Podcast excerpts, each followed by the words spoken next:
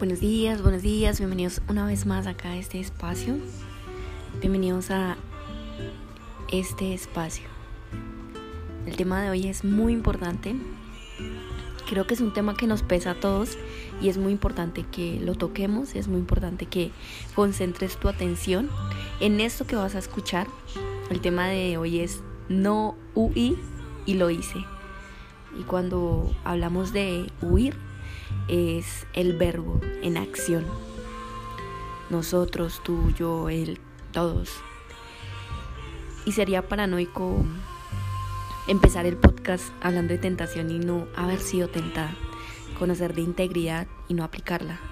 Pasa con amigos, relaciones, situaciones. ¿Y en cuántas situaciones de la vida tú has sido tentado y lo has hecho? ¿Qué hemos hecho hoy que nos lleva a sentimientos de culpabilidad. Hoy principalmente quiero hablarte de esto y hoy quiero relacionarme contigo por medio de este podcast y decirte que Dios no es como el mundo. Dios no es tan chismoso, criticón, insolente, envidioso, divisor. No juzga como el mundo lo hace. sabes por qué no? Porque en Él no hay espíritus. Él es creador y dueño de todo, absolutamente de todo. Así que si fuiste tentado, y lo hiciste, es en ese momento cuando más Dios ocupa que te acerques a Él. Y las situaciones en las que te llevan a la culpa son el no tener integridad de las palabras. Y de hecho Pablo lo dijo, no sé lo que me pasa, hago lo que no deseo y lo que deseo es justamente lo que no hago. Cuando fallamos a esa integridad, creamos en nosotros una doble moral y esa doble moral es la que nos hace sentir culpables. Es esa doble moral y ese es inicio del pensamiento que nos hace sentir culpables. No es Dios. Pero Dios no nos ve con esa doble moral. Dios siempre espera de nosotros arrepentimiento absoluto. Dios es creador de cuanta imagen se impregna en nuestro subconsciente cuando tallamos el perdón de nuestra tentación. Quiero que te lleves esto. Dios es creador de cuánta imagen se impregna en nuestro subconsciente cuando tallamos el perdón de nuestra tentación.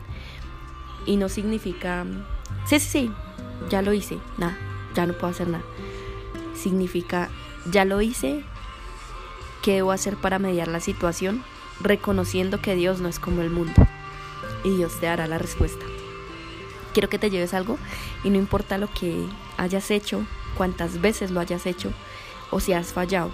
Si tu arrepentimiento está moldeado en el ser moldeado hoy por Dios, búscalo y en él encontrarás una respuesta, reconociendo que nada eres sin él.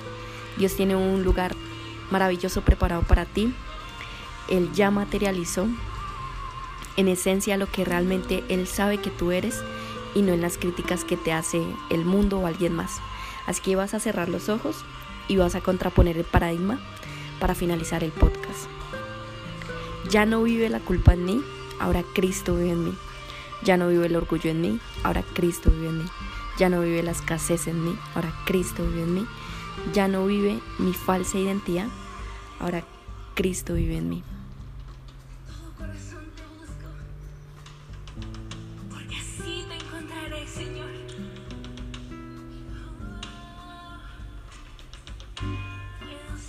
Quiero que te lleves esto. Ahí con tus ojos cerrados. Dios hoy está ahí, buscándote. Y para eliminar la culpabilidad, no importa cuántas veces hayas fallado, lo importante es, no es tu culpabilidad, es a cuántas personas has buscado para contarle qué tan íntegro eres. ¿Cuándo viene la culpabilidad?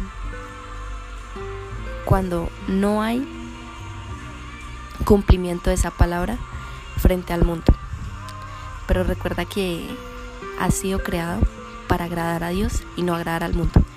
Así que el consejo y el mejor consejo que te puedo dar hoy es siempre mantén esa integridad solo con Dios